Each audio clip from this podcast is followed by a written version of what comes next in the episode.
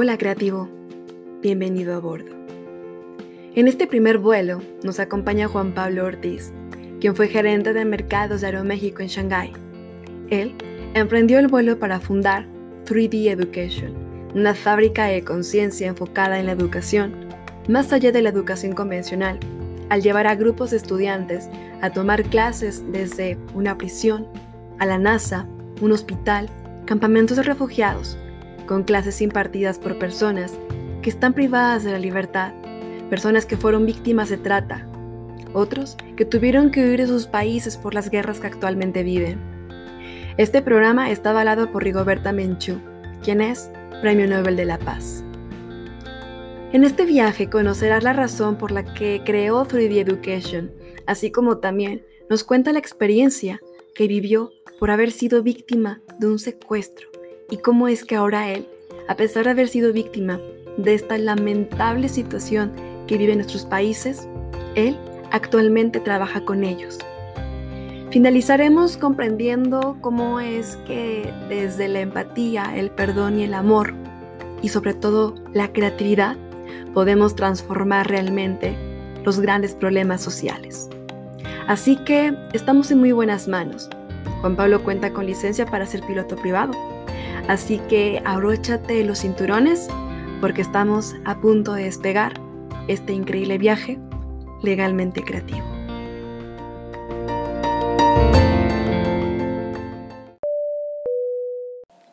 Mi gente creativa, muchas gracias por sintonizar el primer episodio de Hablando Legalmente Creativo.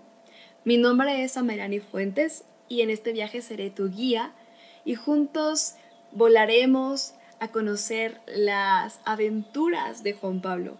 Nos compartirá sus experiencias de qué es lo que ha sido crear Free Education. Juan Pablo, muchas gracias por ser parte de esto. Debo decir que eres una persona que admiro, que quiero y estoy súper agradecida de que seas parte ahora de nuestra gran comunidad. Así que nada, ¿cómo estás? Muchísimas gracias por la invitación, a, este, a. Ha sido pues una, este, yo creo que es una gran iniciativa lo que tienes. Y creo que, que esta plataforma es necesaria para, pues, para, proyectar proyectos que, que, pues estén impactando, ¿no? Y felici pues quería felicitarte y pues muchas gracias por el honor de ser el primer invitado a tu programa pues nosotros la verdad es que encantados y seguramente a toda la comunidad de Legalmente Creativo les va a encantar. Y la idea es que se puedan inspirar después de, escuchar esta entrevista con personas increíbles. Juan Pablo, cuéntanos un poco qué es 3D Education. Pues 3D Education es una fábrica de conciencia.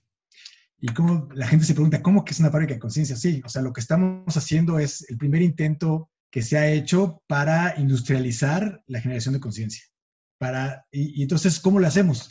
Pues nos llevamos a grupos de estudiantes, eh, realmente son grupos plurales, ¿no? Pero empezamos ahora por ahora con estudiantes al reclusorio oriente, por ejemplo. Y ahí dentro del reclusorio oriente, los presos, donde están ahí en las celdas, dan pláticas sobre eh, la libertad, ¿no? El valor de la libertad desde la perspectiva de un preso que está dentro de la cárcel. Eh, hablan sobre el perdón, eh, hablan sobre eh, la, amistad, comunidad, desde su perspectiva, ¿no? Entonces, ellos son los maestros y estamos ahora sí que en su territorio, ¿no? Entonces, eh, es, y esto es, es un, un, ejercicio, pues, para romper muchos paradigmas, para romper, este, muchas de las, de las percepciones que tenemos desde, desde niños, ¿no? Sobre la gente, los presos, sobre otras personas que no son iguales a nosotros, ¿no? Y después comemos con ellos, como una, un ejercicio de generación de empatía. Eh, después nos llevamos a este mismo grupo al, al Bordo Sochac, que es el basurero de la Ciudad de México, y ahí en medio de montañas de basura, moscas, oliendo a desechos orgánicos, ahí un ambientólogo habla sobre nuestra contribución individual diaria al cambio climático. Como cada uno de nosotros es realmente el problema. No, es, no son los gobiernos, no, es, no somos nosotros y nuestros patrones de consumo. Y cómo todo el poder, nuestro poder adquisitivo se puede poner hacia la destrucción del planeta, que como lo estamos haciendo ahorita, o hacia, este, hacia el consumo responsable, que sería, pues tendría el, efecto opuesto, ¿no? Eh, y de ahí nos llevamos al grupo al, Monumento a la Paz en la Ciudad de México y un refugiado sirio habla sobre lecciones de una guerra y cómo forjar una cultura de paz. Entonces, eh, desde su perspectiva como alguien que tuvo que salir de la guerra, como llega a México y ve que los mexicanos somos muy violentos. muy violentos en la, en la eh, cómo este, es gente muy dramática, muy dada a la queja, muy dada al chisme y que no sabemos convivir en comunidad. No conocemos a los vecinos y si los conocemos, no nos llevamos bien, no somos incondicionales. Entonces, eh, eso le, le, mucho, ¿no? Entonces, es lo que hacemos básicamente.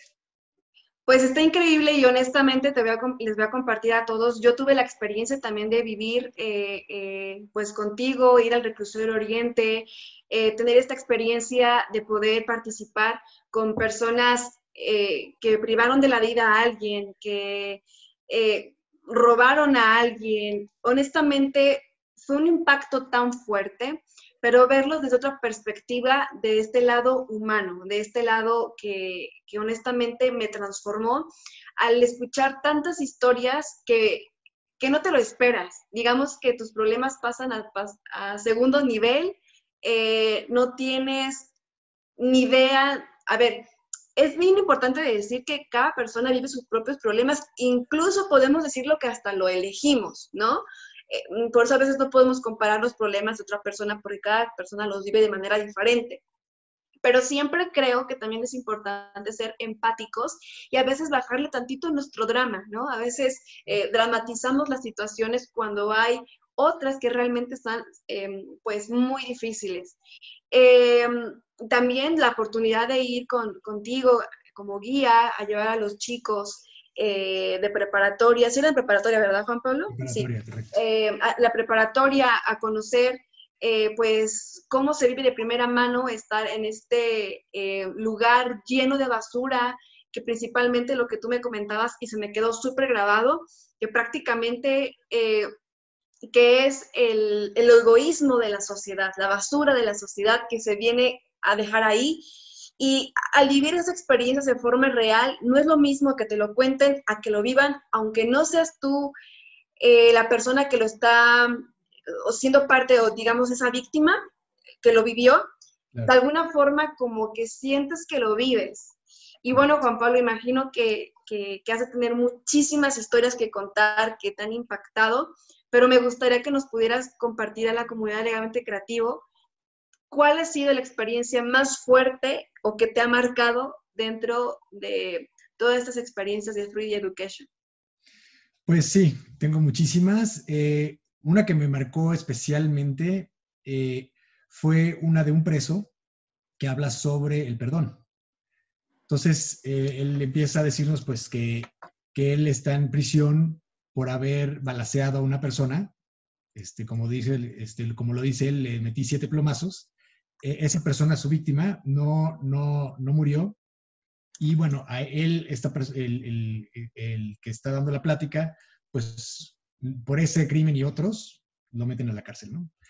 Y eh, dentro de la cárcel se entera que, se, que su víctima se había recuperado y que su víctima había encontrado a su esposa y que le empezó a dar, a través de una amiga en común, eh, eh, heroína, o sea, la víctima, a la esposa, como venganza para hacerla, para hacerla eh, adicta. Después de que se hizo adicta y se le acabó el dinero, la empezó a prostituir, ¿no? Entonces, y él se empieza a enterar de todo esto, ¿no? De cómo se empieza a ser adicta, cómo se empieza a prostituir, y, y él pues, todavía con muchos años de sentencia. Y después eh, se entera cómo esta, esta víctima violó a su hija de tres años, ¿no? Mm. Y, y lo que dice él es, pero yo mi chamba aquí, en, esta cárcel, es perdonarlo. Entonces ahí fue cuando dije, pero ¿cómo, cómo, cómo, o sea, ¿de dónde viene eso? Es lo último que me esperaba, ¿no? Me dice yo, ¿por qué? Porque si salgo de esta cárcel este, y no le perdonar, lo, lo voy a matar. Y voy a acabar aquí con otra vez mi familia. Entonces, mi chamba es perdonarlo para poder salir y poder recuperar a mi familia. No hay, no hay de otra. Entonces, todos los días trabajo en el perdón de esa persona y ahora me doy cuenta que él está sufriendo muchísimo y por eso hace lo que hace, como yo estaba sufriendo mucho cuando hice lo que hice. Entonces, esa es una de las, de las mil historias, que, este, que, pero esa es una que, que creo que, que, es otra dimensión del perdón. ¿no? Es un perdón que nosotros no conocemos este, y es un perdón eh, que pone en perspectiva este, la, la necesidad eh, y, y, pues el, eh, el perdón como una herramienta no para perdonar al otro, sino para sanarse uno. Totalmente, y es bastante impresionante lo que acabas de compartir porque es real. eh, cuando tuve la oportunidad de estar contigo, eh, también con, con, los chicos, con el Reclusorio Oriente, a mí lo que más me impactó fue la historia del perdón. Cuando uno, uno de ellos me compartió eh, que para él perdonar significaba reciclar el dolor. Y yo, ¿cómo que reciclar el dolor? Me dijo, claro, porque en el momento que a mí alguien me perdonó por lo que yo le hice allá afuera, hoy en día hay cosas tan difíciles que vivo que ya no soy una víctima, ahora perdono porque sé que alguien me está, digamos que como intercambio de, de, perdones, ¿sabes? Pero que lo haces porque pues no justificándose desde todos somos seres humanos y que tenemos derecho a equivocarnos y eso, sino desde la perspectiva de, ok, la regué, pero cómo me reivindico y cómo pido perdón. Entonces creo que es una de las cosas que más eh, eh, me impactaron. Juan Pablo, no sé si nos quieras compartir con a la comunidad elegante creativo, eh, ya me lo habías compartido tú anteriormente, relacionado a, ¿tú fuiste víctima de secuestro o, te intentaron secuestrar? Entonces, ahora que tú estás en la cárcel ayudando a estas personas, ¿cómo fue ese, o sea, cómo lo vives? Ese es un choque muy fuerte. Eh, sí, pues sí, este, fui víctima de, de secuestro eh, express, entre comillas, ¿no? Fueron cuatro horas, cinco horas más o menos. Y, este, y en la cárcel eh, me topé con una persona que, que hacía secuestros express, secuestros express, ¿no? Y, pero nos hicimos cuates. Y, y, cuando yo daba clases, de, eh, bueno, doy clases en, de filosofía en el reclusorio, y, y, ahí es donde pues tengo mis estudiantes y mis estudiantes son los que dan estas pláticas, ¿no? Y, y una vez estamos hablando sobre, sobre, ellos estaban compartiendo lo que, lo que habían hecho y por qué habían estado ahí, ¿no? Y por qué habían acabado en la cárcel. Y uno dijo, no, pues que yo pues, hacía secuestros express y me llevaba este, a la gente a hacer paseos este, millonarios, como decía, ¿no? Él, que era pues, para sacar de, la, de, las tarjetas de débito, asaltar, ir a la casa, asaltar, etcétera, ¿no? Y este, ya cuando acabó su historia, yo le dije, oye, pues yo fui pues, víctima de secuestro también y se puso rojo, rojo, rojo. ¿no? no, no, no, es que no, no era gente como tú. Le digo, no, o sea, no es que sea gente o no como yo. Simplemente tú me conoces y somos cuates. Entonces, pues por eso tú jamás lo harías. Pero ese nivel de empatía, pues no lo, no lo teníamos con gente que desconocida. Este, y, y ahí me di cuenta que yo ya lo había superado y lo había perdonado y me dio mucho gusto el que, el que esta persona, es que, el, que esta experiencia sirviera para que esta persona se diera cuenta pues, que sus víctimas eran gente como sus cuates, o sea, como yo.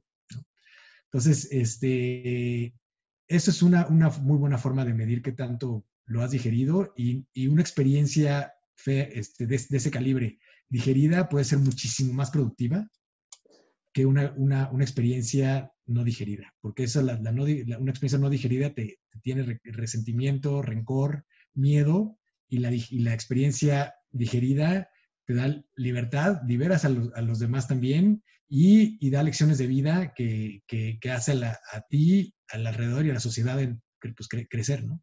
Qué fuerte lo que acabas de compartir y definitivamente la empatía es necesaria para poder entender tanto los procesos de la persona que tenemos enfrente de nosotros como para entender nuestros propios procesos, no ser tan rudos con nosotros, pero sobre todo hacernos conscientes de que no es lo que nos sucedió, sino qué hacemos con lo que nos sucede y tomar esas situaciones para poder primero comprenderlo y después trabajarlo, transmutarlo y canalizar esa energía para continuar, para evolucionar, porque finalmente vinimos a este mundo a evolucionar.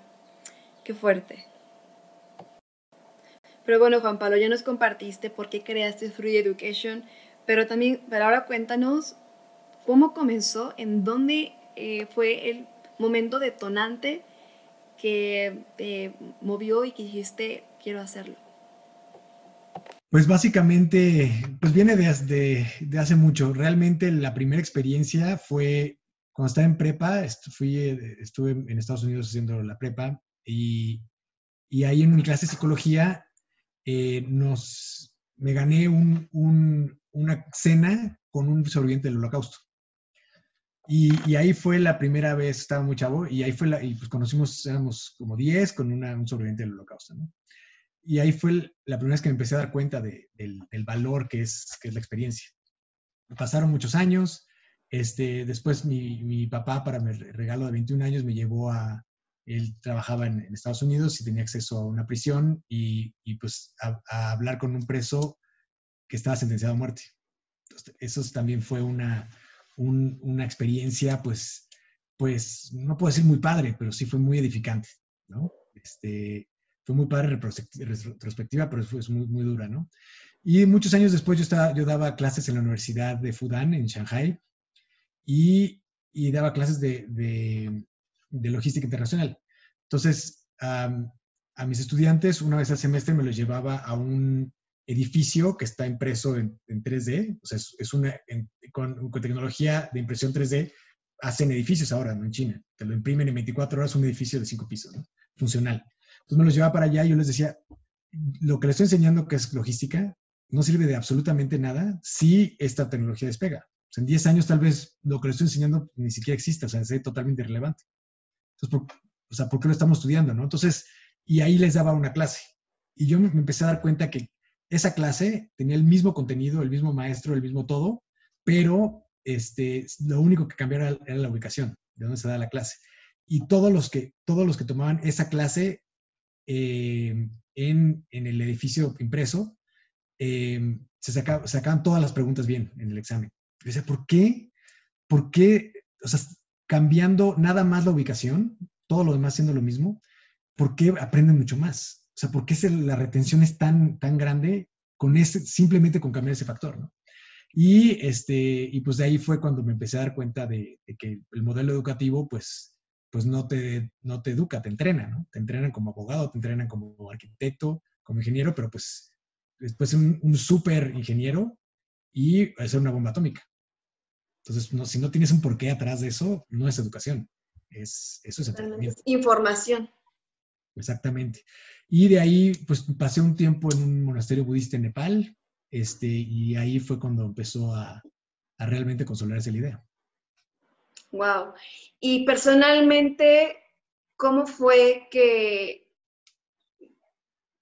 cómo, personalmente, cómo fue que tú decidiste generar este tipo de, empresa, porque al final es una empresa, cualquier persona podría creer que, es una fundación, que es una C, o, sabes, pero en realidad es una empresa, que al final es increíble cómo eh, muchos emprendedores quieren desarrollar proyectos sociales pero como tienen esta idea de que el, dinero o, está peleado muchas veces con la responsabilidad social o con las empresas que pueden generar, pues cobrar, porque al final todas las experiencias se cobran, no es una experiencia que, no se cobra. Entonces, ¿cómo unes estos dos em, puntos tan importantes? Sobre todo porque le puede servir de referencia a cualquier emprendedor social que su emprendimiento social no tiene por qué no ser una empresa.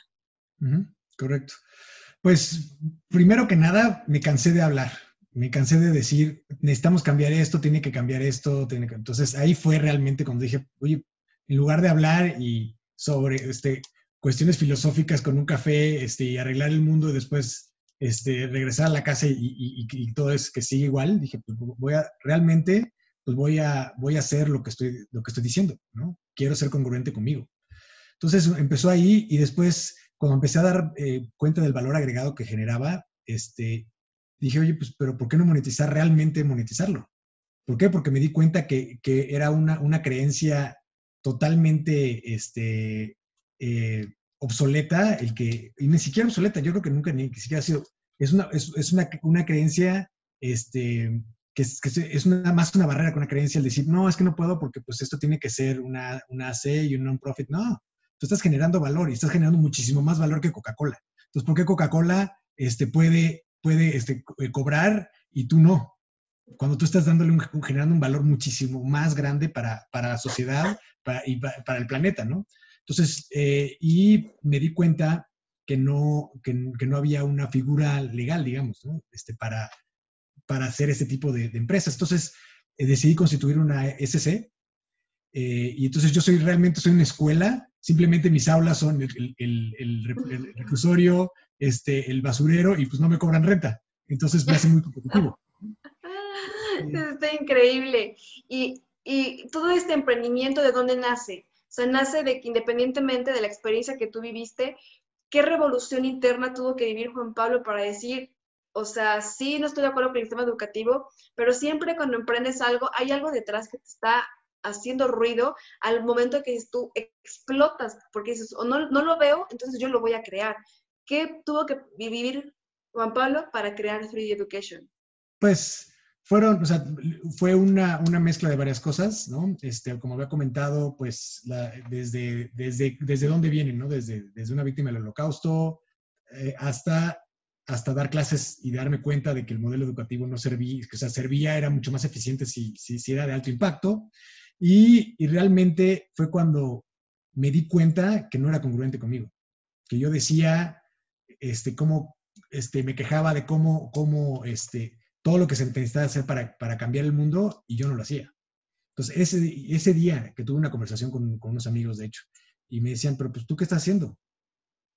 Y ahí fue cuando me cayó el 20 y dije, claro, pues yo estoy hablando, pero realmente pues no estoy haciendo nada. Entonces, ahí fue cuando decidí emprender y yo sabía, pues no era, no era mi primer emprendimiento, yo sabía los riesgos que, que, es, que emprender, pero yo creo que, cuando estás inspirado, cuando no es el, el, el dinero, no es lo que, lo, lo, que estás persiguiendo, este, y ese es el, el último fin de tu, de tu proyecto, es, eh, tienes más probabilidades de, de, llegar. ¿Por qué? Porque cuando el, motor es la pasión, la, el motor es la vocación, no te cansas. Todos los días te despiertas y estás rayado de que sea lunes para empezar tu proyecto, en lugar de decir, es lunes, está empezando la semana y ahora que, que falta el viernes, ¿no? Entonces, este, creo que ahí fue el punto donde, que, me inspiró a, pues, a, ser congruente, ¿no? Con lo, que, con, lo, con lo que decía y lo que hacía. Qué increíble. En una palabra, ¿cómo podrías resumir el impacto que está dejando 3D Education a la sociedad? Eco. Es un eco que queremos que sea, que, que sea, eh, que, que, siga resonando por miles de años, ¿no? O sea, ahorita, por ejemplo, los presos que, daban, que, que, dan las pláticas, ya muchos han salido y, y no están reincidiendo. Entonces, estamos, eh, estimamos que, hemos ahorrado alrededor de, por, por el, eh, la reincidencia y por lo que hacen, este, y pues, este, usual, eh, estamos estimando que, estamos previniendo alrededor de, de, cuatro asaltos a la semana que hubieran hecho ah. si hubieran hecho esto. Entonces, eso na, nadie se va a enterar. O sea, nadie va a decir, híjole, alguien, pero entonces, pero a mí, no, nuestro legado no tiene que ser público. El, el, legado puede ser totalmente este, anónimo y eso es lo que queremos, ¿no? Que, que realmente sea algo que, que, que impacte a, a, para bien a, pues, a la humanidad y al, y al planeta este, anónimamente, pero profundamente. Qué increíble. El, me, me encantó la palabra eco y creo que a veces no somos conscientes de lo que hacemos. Es decir, tú puedes hacer algo muy increíble y no sabes eh, la consecuencia positiva que puede generar y que tú nunca te enteraste, ¿no? Digo, así como lo positivo está lo negativo, tú nunca te enteraste el mal que causaste. Exactamente, exactamente. ¿No? ¿Por qué? O sea, Porque... creo que aplica para todo. Correcto. Increíble. Juan Pablo, para terminar esa entrevista que en lo particular creo que contigo, yo sé que puedo hablar horas de estos temas y reflexionar porque digo, no por nada nos encanta la filosofada de la vida y entender por qué somos así o por qué no somos así. ¿Algún consejo que, le, que te gustaría compartir con la comunidad de Legalmente Creativa? Eh, creo que sí, hay, hay, me he dado cuenta que hay dos tipos de creatividad. Este, está la creatividad que resuelve y la creatividad que, que inspira. La creatividad que resuelve es la creatividad que tiene, que, porque lo tienes que hacer, decir, ching, salió esto, ¿cómo lo resuelvo? Y está bien. Y ese es un tipo de creatividad, pero esa creatividad eh, sale pues más por necesidad y, y, sale en tiempos muy turbios, de, de, de mucha turbulencia, ¿no? Eh, sí, exacto, por ejemplo, ¿no? Está bien. Pero, pero realmente donde, donde me ha salido la creatividad que se alinea con mi, con mi ser ha sido cuando no he tenido o sea, que no, no, no, he estado trabajando, digo, pues voy a dejar mi trabajo cuando me fui al monasterio budista, por ejemplo. ¿no? no estaba trabajando, no tenía presión financiera, este, no tenía ningún tipo de, de, de, de, obligación en la vida, digamos, ¿no? Y ahí, en, cuando estás calmado, cuando estás tranquilo, ahí es realmente cuando salen todas las ideas que ni siquiera puedes escuchar por todo el ruido que, te, que, nos, que nos, hace la sociedad moderna, ¿no? De, de los, de, que, que el, las notificaciones, que Zoom, que, tengo que hacer esto, que los impuestos, que, las facturas, que, que, tengo que leer este libro, que no.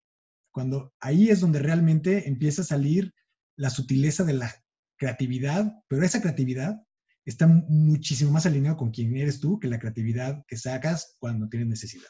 Entonces, yo, yo este, acabo de ver, o sea, me doy cuenta de esa diferencia y creo que en esta sociedad moderna es muy difícil tener esos espacios de tiempo.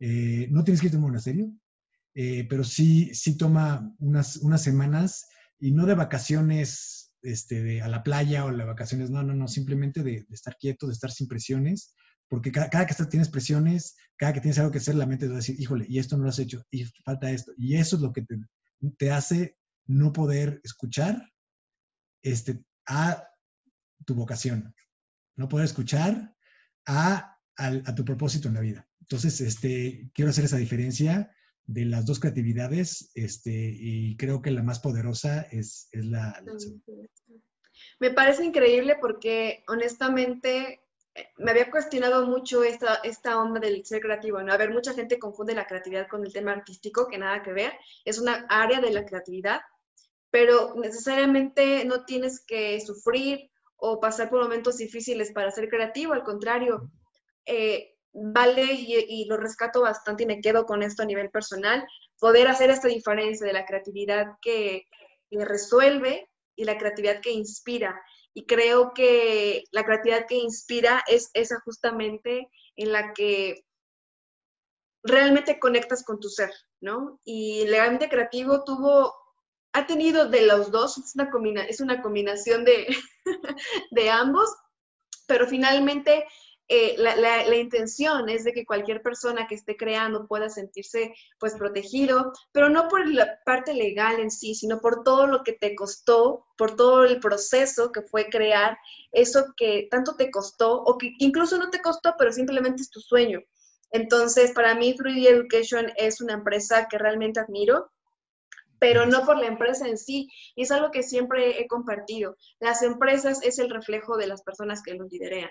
Entonces, si detrás de una empresa hay un ser humano que se está preocupando por el impacto que tiene su empresa, pues eso es lo que realmente significa. Y hoy en día eh, valoro muchísimo más las experiencias que cualquier otra cosa y obviamente pues valoro muchísimo el tiempo que he tenido y compartido contigo y obviamente que más personas puedan vivir la experiencia con 3D Education. Muchísimas gracias y pues, sí, los invitamos. Ahora tenemos eh, los cursos online este, por, la, por la contingencia y pues eh, cada una vez al mes lo abrimos al público y tenemos, por ejemplo, el racismo en el siglo XXI y lo da un, un, filósofo indígena mexicano que nació sin saber español, sin hablar, hablar español. Entonces, este, y dice, pues, ¿qué se siente nacer en un país donde no hablas el idioma oficial? ¿Qué se siente? Y ser discriminado. Él trabaja para Naciones Unidas, para la UNESCO, y no, lo dejan entrar a los hoteles este, cuando tiene que ir a un hotel este, a, una, un desayuno, no lo dejan entrar. Dicen, no, los choferes son por allá. Dicen, no, pues yo vengo de Naciones Unidas.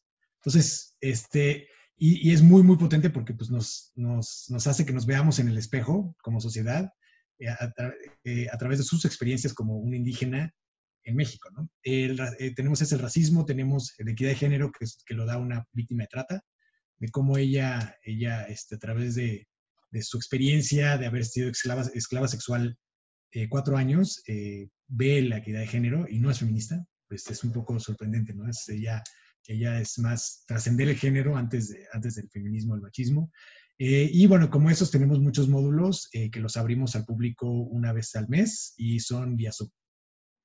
Wow, padrísimo. Pues ya sabe la gente que se puede sumar Construir Education, vivir la experiencia, la verdad es que es súper enriquecedora y te llena, te llena y creo que hoy en día la forma de, cambiar o hacer conciencia no es necesariamente vivir lo mismo, pero sí generar mayor empatía para entender lo que vive la otra persona y así mismo poder actuar. Así que, Juan Pablo, te agradezco muchísimo por esta entrevista. Eh, continúa haciendo y deshaciendo, innovando eh, y sobre todo impactando a muchas, muchas más personas. Así que... Muchísimas gracias a, a y No, hombre, te agradezco a ti tu, tiempo, tu amistad y este, un, un gusto estar contigo y con tu auditorio. Mil gracias. creativo. Hemos llegado. Gracias por quedarte hasta el final. Espero que hayas disfrutado de este primer vuelo. Si te gustó, comparte tu experiencia en nuestras redes sociales. Estamos en Instagram y Facebook como Legalmente Creativo. Somos una consultoría especializada en propiedad intelectual, dirigida a la capacitación y protección de tus creaciones intelectuales. Antes de salir, asegúrate de llevarte un pedacito de inspiración que motive a que tú seas el próximo creativo que transforme positivamente al mundo con la materialización de tus ideas. Soy Amelani Fuentes y nos vemos en el próximo destino. Y recuerda, si vas a crear, hazlo legalmente creativo.